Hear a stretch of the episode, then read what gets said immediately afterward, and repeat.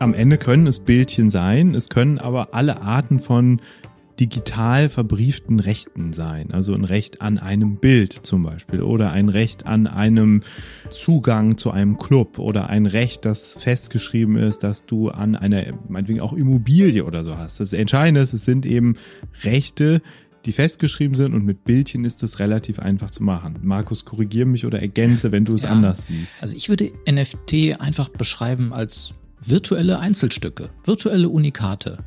In der digitalen Welt kann das ja ein beliebiges Bild sein, eine bunte Bildchendatei, die konnte man ja immer beliebig kopieren und dann wusste irgendwann keiner mehr, wem sie eigentlich gehört. Und wenn die ein NFT ist, dann kann man nachvollziehen, wem sie gehört. Das ist eigentlich das Neue.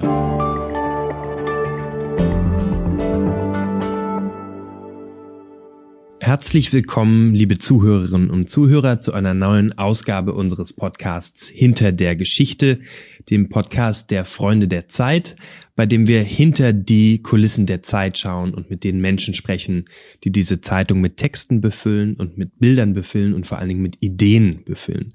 Mein Name ist Fritz Habekus, ich bin Redakteur im Wissen und ich habe heute zwei Gäste aus dem Wirtschaftsressort, zwei Stockwerke über mir. Und zwar sind das Jens Tönnesmann und Markus Ruhwetter. Hallo. Hallo. Hallo. Ihr beide wart schon öfter mal in diesem Podcast zu Gast. Jens, du tatsächlich einerseits als Moderator, aber auch als Gast in der vergangenen Woche, wo ihr über Kryptowährungen gesprochen habt. Und heute haben wir ein ähnliches Thema, aber doch sehr, sehr anders. Und zwar NFTs und was genau das ist und was es damit auf sich hat, darüber wollen wir sprechen. Und ich habe mir das Thema ausgesucht als jemand, der überhaupt keine Ahnung davon hat. Und das ist ja ein großes Privileg, was wir als Journalisten haben, dass wenn wir keine Ahnung von irgendwas haben und uns das interessiert und relevant genug erscheint, dass wir dann einfach Leute einladen oder anrufen und sie bitten, uns das zu erklären, wenn man das ein bisschen verkürzt mal darstellen will. Und ihr seid sozusagen jetzt NFT-Experten. Und ich muss, als ich die Geschichte gelesen habe, gestehen, ich habe mich gefühlt wie ein ziemlicher Idiot, weil da Jargon drin war, weil da mir das vorkam wie eine Welt, wo ich denke so, also ich habe bei jedem Absatz gedacht, hä? Was machen die? Warum machen die? Was soll das? Aber vielleicht fangen wir mal bei den Basics an und bitte, bitte benutzt auch Kindersprache, damit das Leute wie ich auch verstehen. Was genau sind NFTs? Also NFTs sind non-fungible Token. Man muss das natürlich erklären, was das bedeutet. Das ist also noch keine kennen, Kindersprache. Nein, genau. Wir kennen alle Geld. Geld und Münzen. Und das Schöne an einer 1-Euro-Münze ist, dass sie wie jede andere 1-Euro-Münze ist. Du kannst eine 1-Euro-Münze immer mit der anderen austauschen. So ist das im Prinzip auch bei Bitcoin. Ein Bitcoin, eine Einheit der Kryptowährung Bitcoin, ist wie jeder andere Bitcoin austauschbar. Und NFTs unterscheiden sich davon, weil sie eben einzigartig und individuell sind. Das heißt, jeder NFT ist anders als die anderen NFT, sind sozusagen einzigartige Vermögensgüter. Als hätte man ganz viele Euro-Stücke, die jeder aber ein anderes Gesicht auf der Rückseite haben. Mit der Folge, dass jeder dieser NFTs wie auch jedes dieser Euro-Stücke, wenn sie ganz unterschiedlich wären, einen eigenen Wert entwickeln könnte, weil bestimmte halt seltener sind oder bestimmte Bestandteile seltener sind. Also wenn wir das Beispiel übertragen auf Währung und uns vorstellen, jede Euro-Münze hätte ein anderes Wappentier auf der Rückseite und die Eule würde nur einmal vorkommen, dann wäre diese Eule natürlich mehr wert als der eine Euro, weil vielleicht bestimmte Leute den unbedingt haben wollen und keine Löwen, von denen es ganz viele gibt. Und so ist es bei NFT auch. Jedes ist anders und manche sind eben besonders selten oder in ihrer Ausprägung besonders selten und deswegen mehr wert und irgendwie begehrter. Okay, das, das kann ich verstehen, weil ich als Kind, nämlich als die Euromünzen rausgekommen waren, ich ganz scharf darauf war, ausländische Euros zu sammeln und die dann auch, wenn ich Geld gehabt hätte, sie für mehr eingekauft hätte äh, und nicht darauf gewartet, dass sie irgendwann in meinem Portemonnaie liegen. Aber so richtig verstanden, was NFTs sind, habe ich immer noch nicht. Also du sprichst in einer schönen Metapher, aber was ist es am Ende? Sind es Bildchen tatsächlich? Am Ende können es Bildchen sein, es können aber alle Arten von digital verbrieften Rechten sein. Also ein Recht an einem Bild zum Beispiel oder ein Recht an einem Zugang zu einem Club oder an ein Recht, das festgeschrieben ist, dass du an einer, meinetwegen auch Immobilie oder so hast. Das Entscheidende ist, es sind eben Rechte, die festgeschrieben sind und mit Bildchen ist das relativ einfach zu machen. Markus, korrigier mich oder ergänze, wenn du es ja, anders siehst. Also ich würde NFT einfach beschreiben als virtuelle Einzelstücke, virtuelle Unikate. In der digitalen Welt kann das ja ein beliebiges Bild sein, eine bunte Bildchendatei, die konnte man ja immer beliebig kopieren und dann wusste irgendwann keiner mehr, wem sie eigentlich gehört. Und wenn die ein NFT ist, dann kann man nachvollziehen, wem sie gehört. Das ja. ist eigentlich das Neue. Okay, dann lass uns doch mal bei dieser Idee bleiben, dass das kleine Einzelstücke sind. Ähm, ihr beschreibt in eurem Text das bekannte Beispiel vom, ähm, ich habe mir das aufgeschrieben, Board Ape Yacht Club, also kleinen gelangweilten Affen, die als Comics quasi daherkommen. Und ihr beschreibt, wie deren Aufstieg als Hype begann, weil zum Beispiel ein Basketballstar plötzlich so ein Bildchen gekauft hat und sich das als Twitter-Profil gemacht hat. Ich habe das gegoogelt, weil ich keine Ahnung hatte, was das war und ich finde hunderte von Bildern von diesen Affen. Was unterscheidet die Bilder, die ich jetzt bei Google finde, von den Teilen, für die irgendwelche Basketballer 300.000 Dollar bezahlen? Also erst einmal nix. Von diesen Affen, da wurden letztes Jahr 10.000 Stück geschaffen, die unterscheiden sich alle leicht, also comicartige Affenfiguren, alle glotzen gelangweilt in der Gegend rum, sind aber ansonsten so ein bisschen unterschiedlich, so Haare, Mützen, Schmuck, alle unterscheiden mhm. sich leicht und Grafikdesigner haben das wahrscheinlich gemacht. Und natürlich kann man diese Bilder nach wie vor im Internet kopieren und kannst sie dir ausdrucken auch und an die Wand hängen, wenn du das möchtest. Aber das Besondere ist, dass jedem dieser Bilddateien am Anfang mal, da sie ein NFT sind, ein Eigentumsnachweis beigefügt ist. Das heißt, zu jedem dieser 10.000 unterschiedlichen Affen kann man auf der Blockchain nachweisen, wem das Ding eigentlich gehört. Und dieser jemand kann aber drum sagen, hey, das ist mein Affe, der gehört auch nur mir, dieser Affe, und ich habe ihn. Und das ist ein Statussymbol für viele Leute, für die manche Leute sehr, sehr viel Geld ausgeben. Hm. Locker sechsstellige Beträge. Mhm.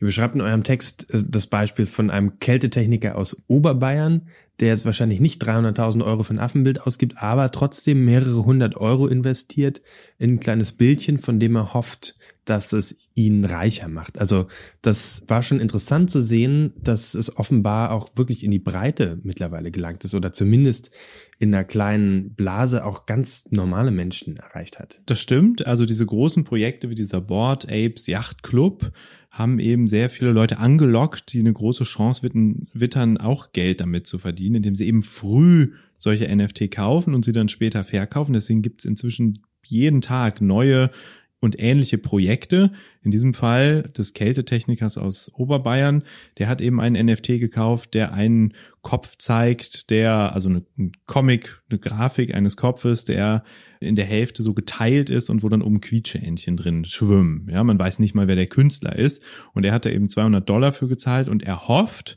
dass dieser NFT an Wert gewinnt, weil irgendwelche Prominenten vielleicht auf diese Serie stoßen oder die Macher es schaffen, diese Serie bekannt zu machen.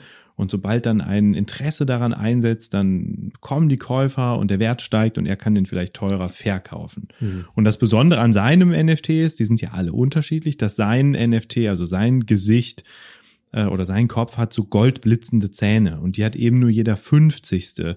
dieser Kopf-NFTs. Und der hat noch ein paar andere Merkmale und deswegen ist er unter den 1800, die es jetzt schon gibt, diesen 1800 Köpfen, ist seiner irgendwie unter den ersten 300. Das heißt, er ist vergleichsweise selten. Er macht ja. sich also Hoffnung, dass das am Ende dazu führt, dass die Leute mehr dafür ausgeben, als er dafür selber bezahlt hat. Aber ob das klappt, ist irgendwie ungewiss. Na, wahrscheinlich nicht, würde ich sagen. du hast gerade den Kopf geschüttelt, als, als Jens es erklärt hat. Ja, genau. Denn damit sind natürlich unglaubliche Hoffnungen verbunden. Diese märchenhaften Aufstiege, man kann sich das ja kaum vorstellen. Bunte Bildchen, die auf einmal mehr wert sein mögen als die teuersten Eigentumswohnungen in Berlin. Das kann irgendwie nicht mit rechten Dingen zugehen. Das ist zumindest das Gefühl bei einem. Mhm. Und äh, Natürlich für Kunst wurde immer schon wahnsinnig viel Geld bezahlt. Es gibt auch noch viel, viel teurere NFTs, die bis zweistellige Millionenbeträge eingebracht haben. Aber natürlich ist nicht alles, was da jetzt auf den Markt geschmissen und als NFT irgendwie da unter die Leute gebracht wird, große Kunst, die wahnsinnig viel Geld generieren wird. Da sind halt momentan sehr viele Menschen, die sich sehr viele Hoffnungen darauf machen, dass irgendwelche Promis da einsteigen und ähm, also Namen wie Paris Hilton oder Quentin Tarantino waren in letzter Zeit da echt unterwegs. Naja, aber ein Otto-Normal-NFT-Generator, der da einen abgeschnittenen Kopf äh, in die Welt setzt, also ich bin mir vorsichtig gesagt nicht ganz sicher, ob der demnächst zu den Millionären zählen wird mhm. oder am Ende doch nur derbe auf die Nase fällt. Zugleich ist das aber so eine absurde Welt, ja, und äh, so unberechenbar, dass das auch wiederum nicht ausgeschlossen ist. Also es kann Mhm. auch gut sein, dass wir uns hier komplett vertun und nächste Woche vertickt er den wirklich für 5000 Euro. Ich würde es nicht hundertprozentig ausschließen, ist aber einfach sehr unwahrscheinlich. Okay, ihr setzt aber nicht so große Hoffnung daran, dass ihr euren Job als Redakteure bei der Zeit gekündigt habt und ins NFT-Business eingestiegen seid. Ja, da wären wir jetzt wahrscheinlich schon wieder einen Tacken zu spät dran. Aber naja, du siehst, wir sind hier, wir arbeiten, wir machen den Podcast, wir müssen irgendwie unser Geld Sehen verdienen. müde aus. Auf harte Schreibarbeit. Aber sag mal, das wäre tatsächlich auch eine Frage, die ich gehabt habe, weil das Wort NFTs sind, das ist mir begegnet tatsächlich als jemand, der sich in dieser Szene nicht besonders auskennt und zwar schon vor Monaten, wenn nicht sogar mehr als einem Jahr. Warum macht ihr diese Geschichte jetzt? Ein bisschen spät, oder?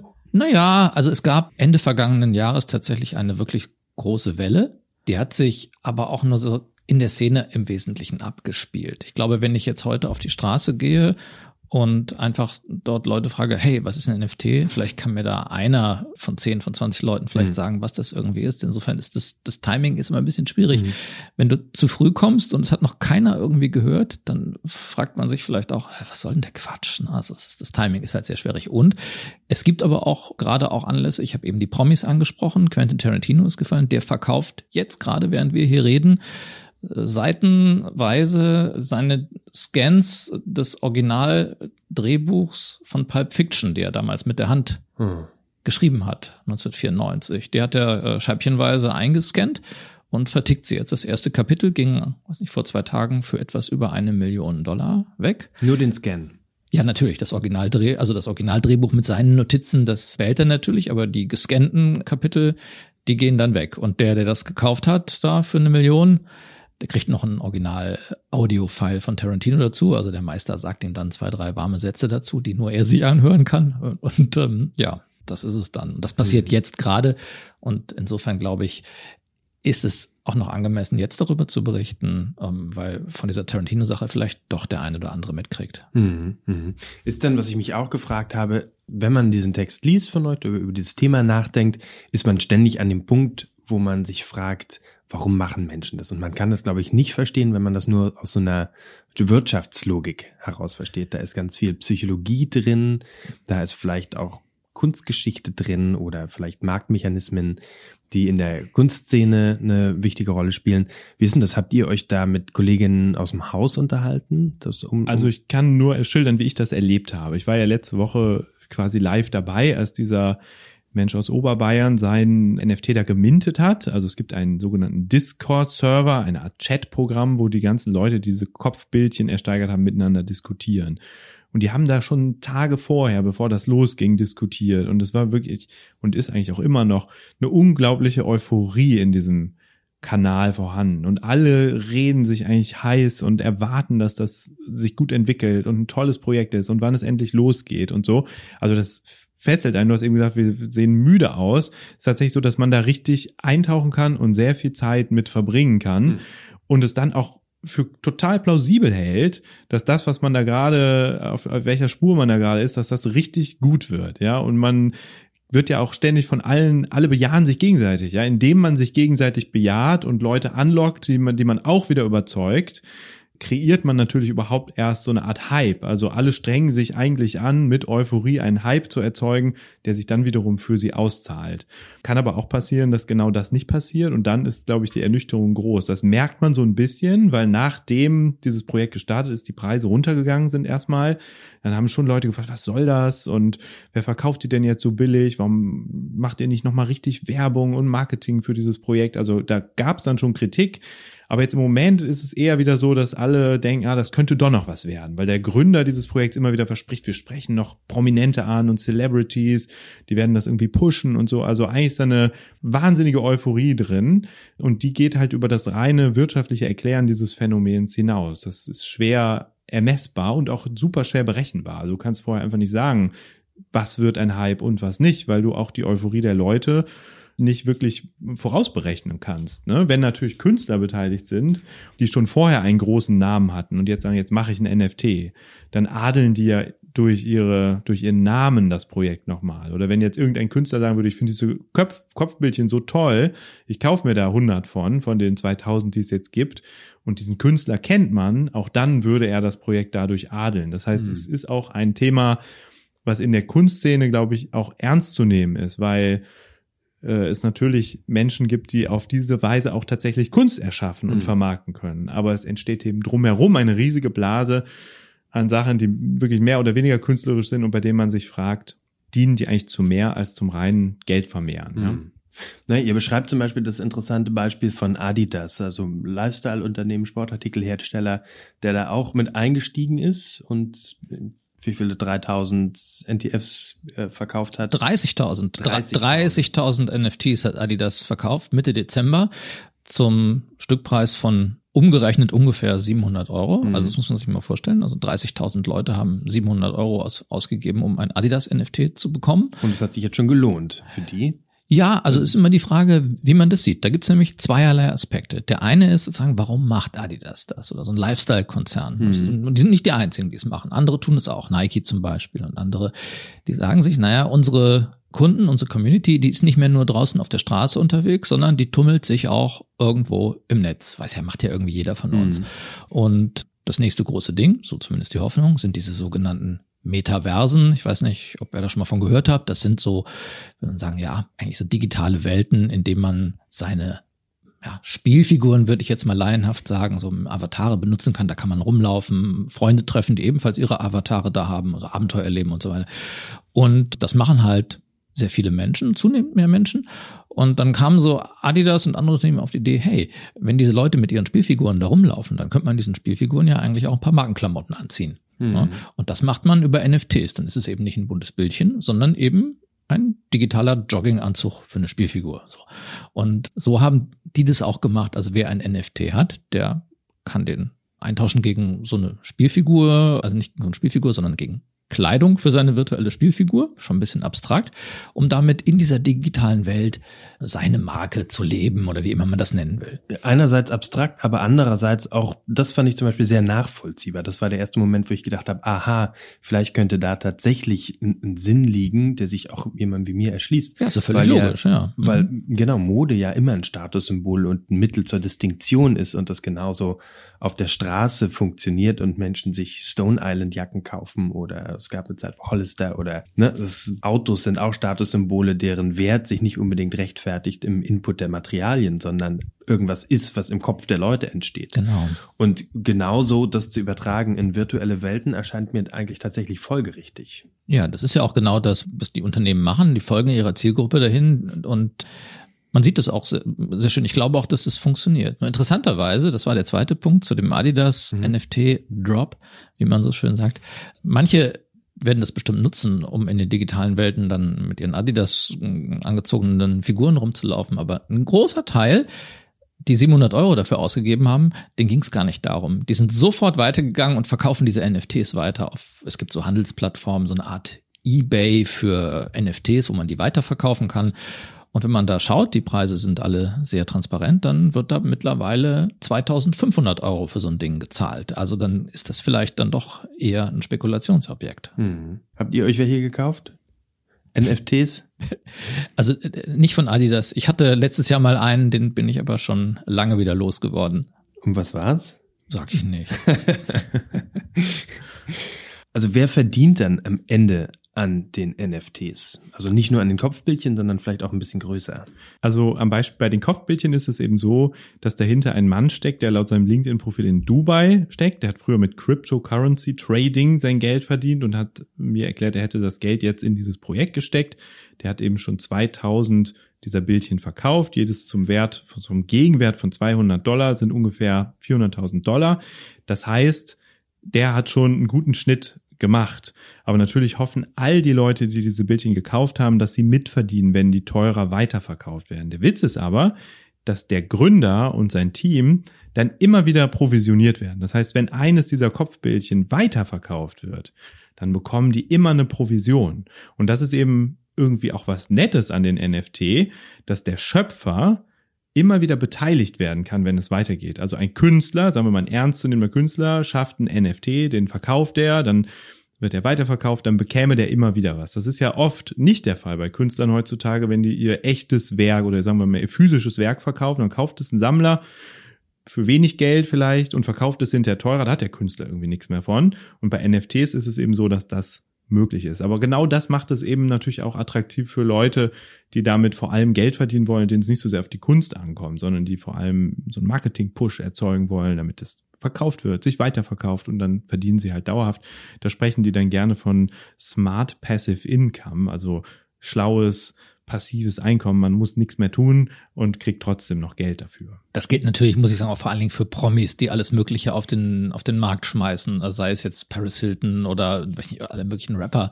Äh, die kritzeln irgendwas hin, verkaufen das und dann hoffen, dass es ihnen die Fangemeinde abnimmt. Ich meine, letztlich, wenn ich jetzt eine Seite äh, handgeschriebener Notizen einscanne und als NFT auf den Markt bringe, kriege ich dafür nichts. Aber wenn ich Tarantino bin und mache das, kriege ich eine Million dafür. Also dann ist schon klar, wer daran verdient. Nämlich der, der einen prominenten Namen zu verkaufen hat. Mhm.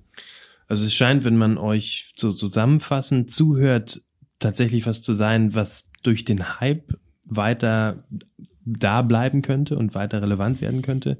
Ihr würdet jetzt wahrscheinlich aber nicht raten, mit einzusteigen und zu investieren dabei, oder? Also wenn ich also wenn ich meine Altersvorsorge planen würde, würde ich die ohne NFT planen, sagen wir mal so. Das sehe ich genauso. Also ich würde da jetzt nicht irgendwie, wenn ich ernsthaft was ansparen will, auf NFT setzen der Mensch aus Oberbayern, mit dem ich gesprochen habe, der hat halt gesagt, er wollte mal zwei bis 300 Euro da reinstecken und will es auch mal wieder tun und hat gleich gesagt, er hat das als Lehrgeld quasi abgeschrieben. Also wenn man einfach nur mal das ausprobieren möchte und sagt, das Geld, ich, mir ist, ich bin mir, mir darüber klar, dass das Geld auch weg sein kann. Das ist für mich Spielgeld. Ich verzichte dadurch nicht auf einen Urlaub oder ruiniere meine Altersvorsorge, dann kann man das mal ausprobieren. Aber man muss sich eben immer klar sein, dass man dadurch Geld verlieren kann. Ich glaube, was anderes ist es, wenn es um ernstzunehmende Kunstwerke geht, also wo man vielleicht den Künstler kennt und man hat den Eindruck, man möchte diese Kunst wirklich, diese virtuelle Kunst letztendlich wirklich besitzen und glaubt an den Namen dahinter, dann ist es vielleicht was anderes. Aber wenn man es aus dem reinen, sagen wir mal, Kalkül herauskauft, etwas zu verdienen, dann ist es keine besonders gute Idee, äh, da jetzt wirklich mit zu planen und drauf zu setzen. Okay, dann danke ich euch recht herzlich für euren Besuch hier und verabschiede mich beim Podcast Hinter der Geschichte und ich verabschiede auch Lennart Schneider, Lennart ist unser Produzent und Kopf hinter der Podcast-Serie und das ist tatsächlich sein letzter Podcast. Der geht weg von der Zeit, worüber wir alle sehr traurig sind und möchte das nutzen, mich bei dir zu bedanken, Lennart, für deinen Einsatz hier und ähm, hoffe, dass du uns in der einen oder anderen Form erhalten bleibst. Also wenn Sie uns nächste Woche wieder einschalten, dann ist Lennart zwar nicht mehr da, aber Sie können uns trotzdem hören auf Spotify, auf den Seiten der Freunde der Zeit und wo auch immer Sie sonst Ihre Podcasts herbekommen. Tschüss.